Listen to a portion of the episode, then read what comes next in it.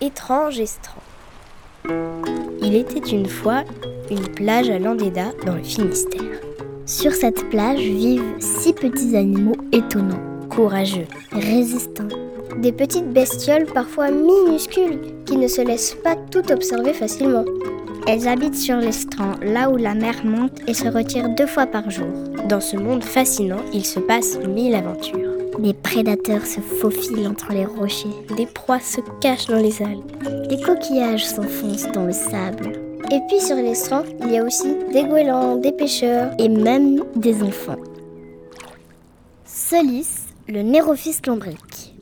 Ce lys, le nérophis lombrique, habite sous un gros rocher dans une petite flaque sur la plage. Tous les animaux ont son numéro, c'est le seul plombier de l'estran. Avec son long museau effilé, c'est le roi des canalisations. Et aujourd'hui, chez Raoul Lamoule, il y a un tuyau bouché. Raoul appelle Solis au secours.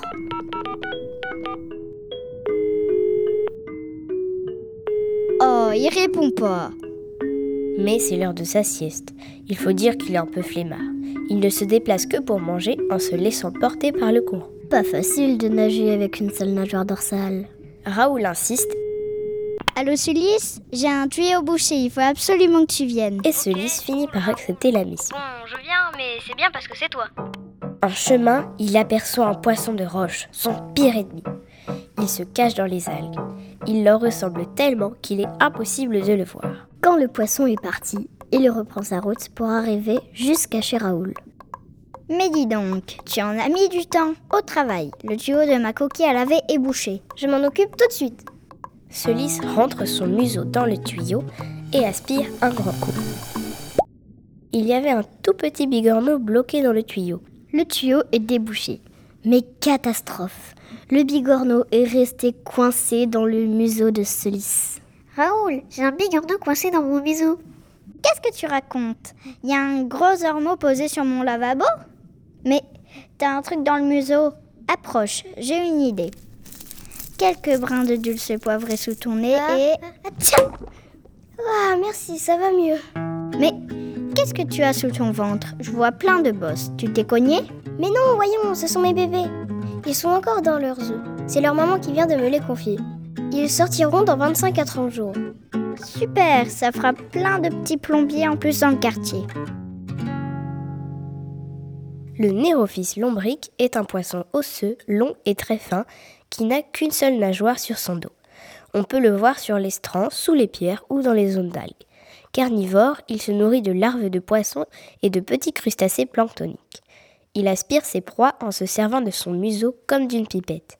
Pour se reproduire, la femelle pond des œufs. Le mâle les recueille, les féconde, puis les fixe sous sa surface ventrale. Après 25 à 30 jours, les œufs éclosent. Étrange estran. Des petites histoires pour découvrir six merveilleux habitants de l'ère marine éducative de l'école Joseph Signor à Landéda.